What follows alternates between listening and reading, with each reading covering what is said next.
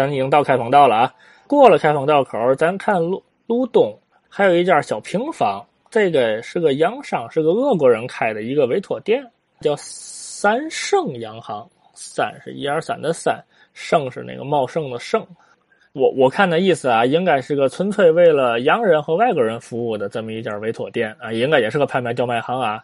哎，功能应该跟其他的华商的这个拍卖叫卖行一样，但是它这个牌匾、字号、广告语没有一个中国字儿，全是洋文，而且是英文和俄文。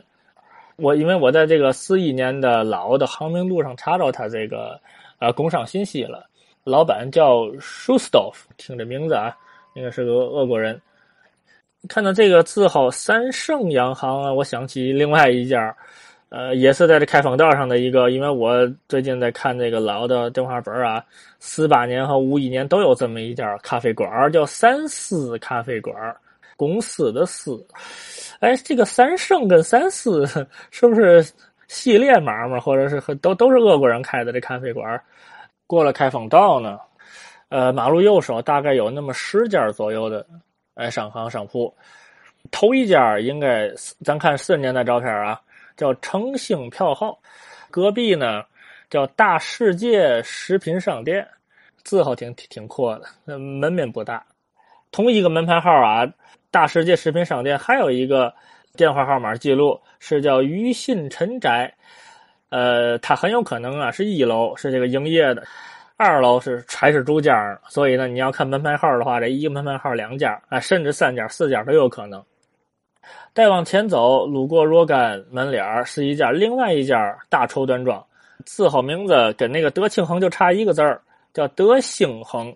他在这个二十年代的照片里头出现的很多，打的广告什么的也比较清晰。我我给大家念一段，这是上下联的啊，上联新式新章，货真齐全，下联。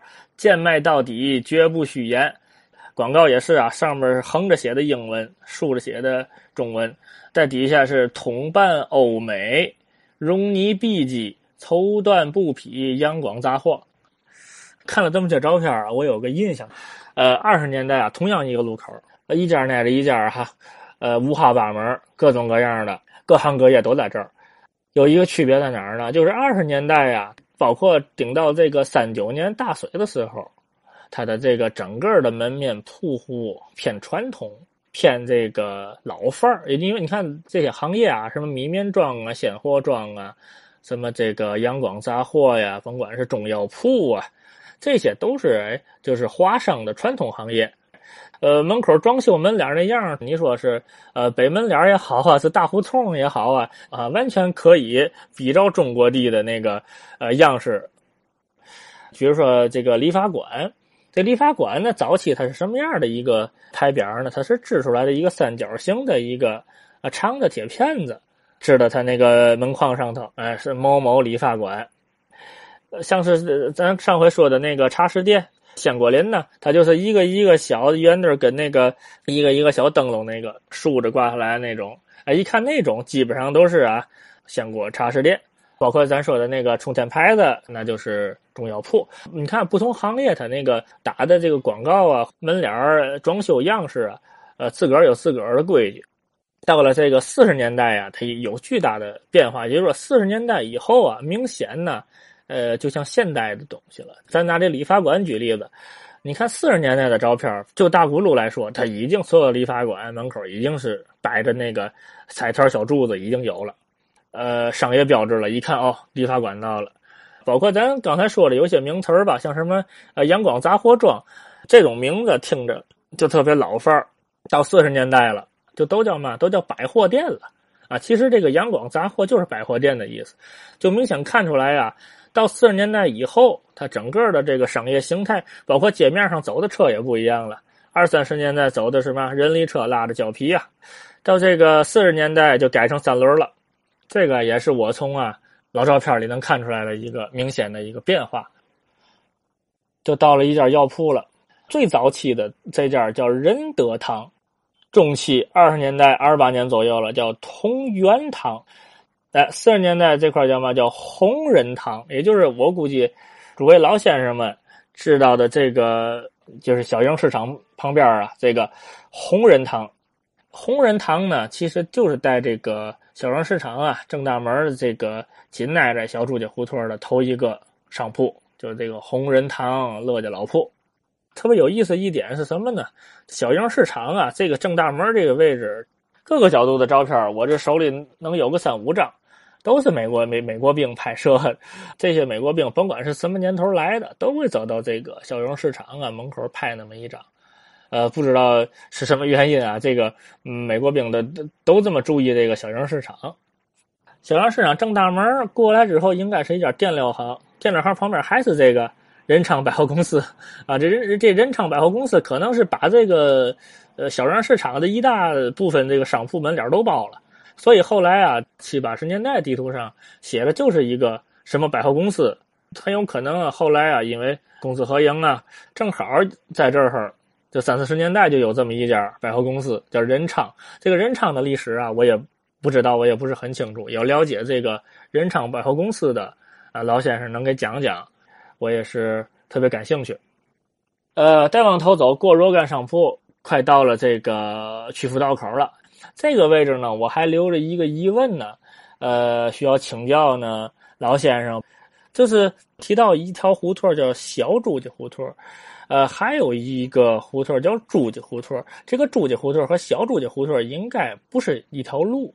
看特别老的那个地图啊，就是清末的，呃，一八八几年那个地图啊。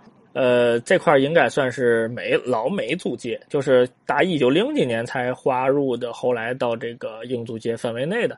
这个老美租界呢，是那个大清呃划出来是想给老美，然后老美没要这么一块地。这块地呢，看这个老地图上呢，好像是块朱家的园啊，朱家的坟地什么的，就呃一园就是他这个地块啊，原属于老朱家。我说的这地块是是是哪几条道合围呢？台儿庄路、呃开封道、大沽路，还有张德道这四条道围成的这一小方块这是老美国租界。所以这个咱说的这个老朱家花园，还老老朱家坟地吧，都在这块里。咱刚头说的这个朱家胡同啊，呃，是不是也在这个范围内？也要也是在这范围内的话，就是就印证了我最开始说的那个了，就是这个老曲阜道啊是缺了拐弯的，可能这有一段啊，就是这个老朱家胡同呃，我就想问问这个问题了，就是真正的不是说小朱家胡同啊，就是真正的老的朱家胡同这个胡同到底在哪儿？查了一下和平区的地名志啊，也也没没找着这个，呃，是不是就是曲阜道？嗯，朱家胡同啊，这是一个他想求教于老先生们的最主要的问题吧？不是小朱家胡同，那不加小啊。既然有小，是不是还有个大朱家胡同啊？呃，问题是这朱家哈是在他的什么情况啊？从清末的地图里看，这片地似乎是朱家的一个一个一个什么园子呀，或者说是朱家的坟地，反正朱家的地。哎，这事儿啊，我估计啊，对于老先生们来说，这个时间距离有点远。那么，是不是您小时候？有印象，或者说是曾听家里人啊、长辈啊、附近的老者呀谈到过啊，这个朱家朱家胡同是一个什么状况？呃，联系我参与节目的电话，您记好啊，幺六六零二六七五三三一，幺六六零二六七五三三一。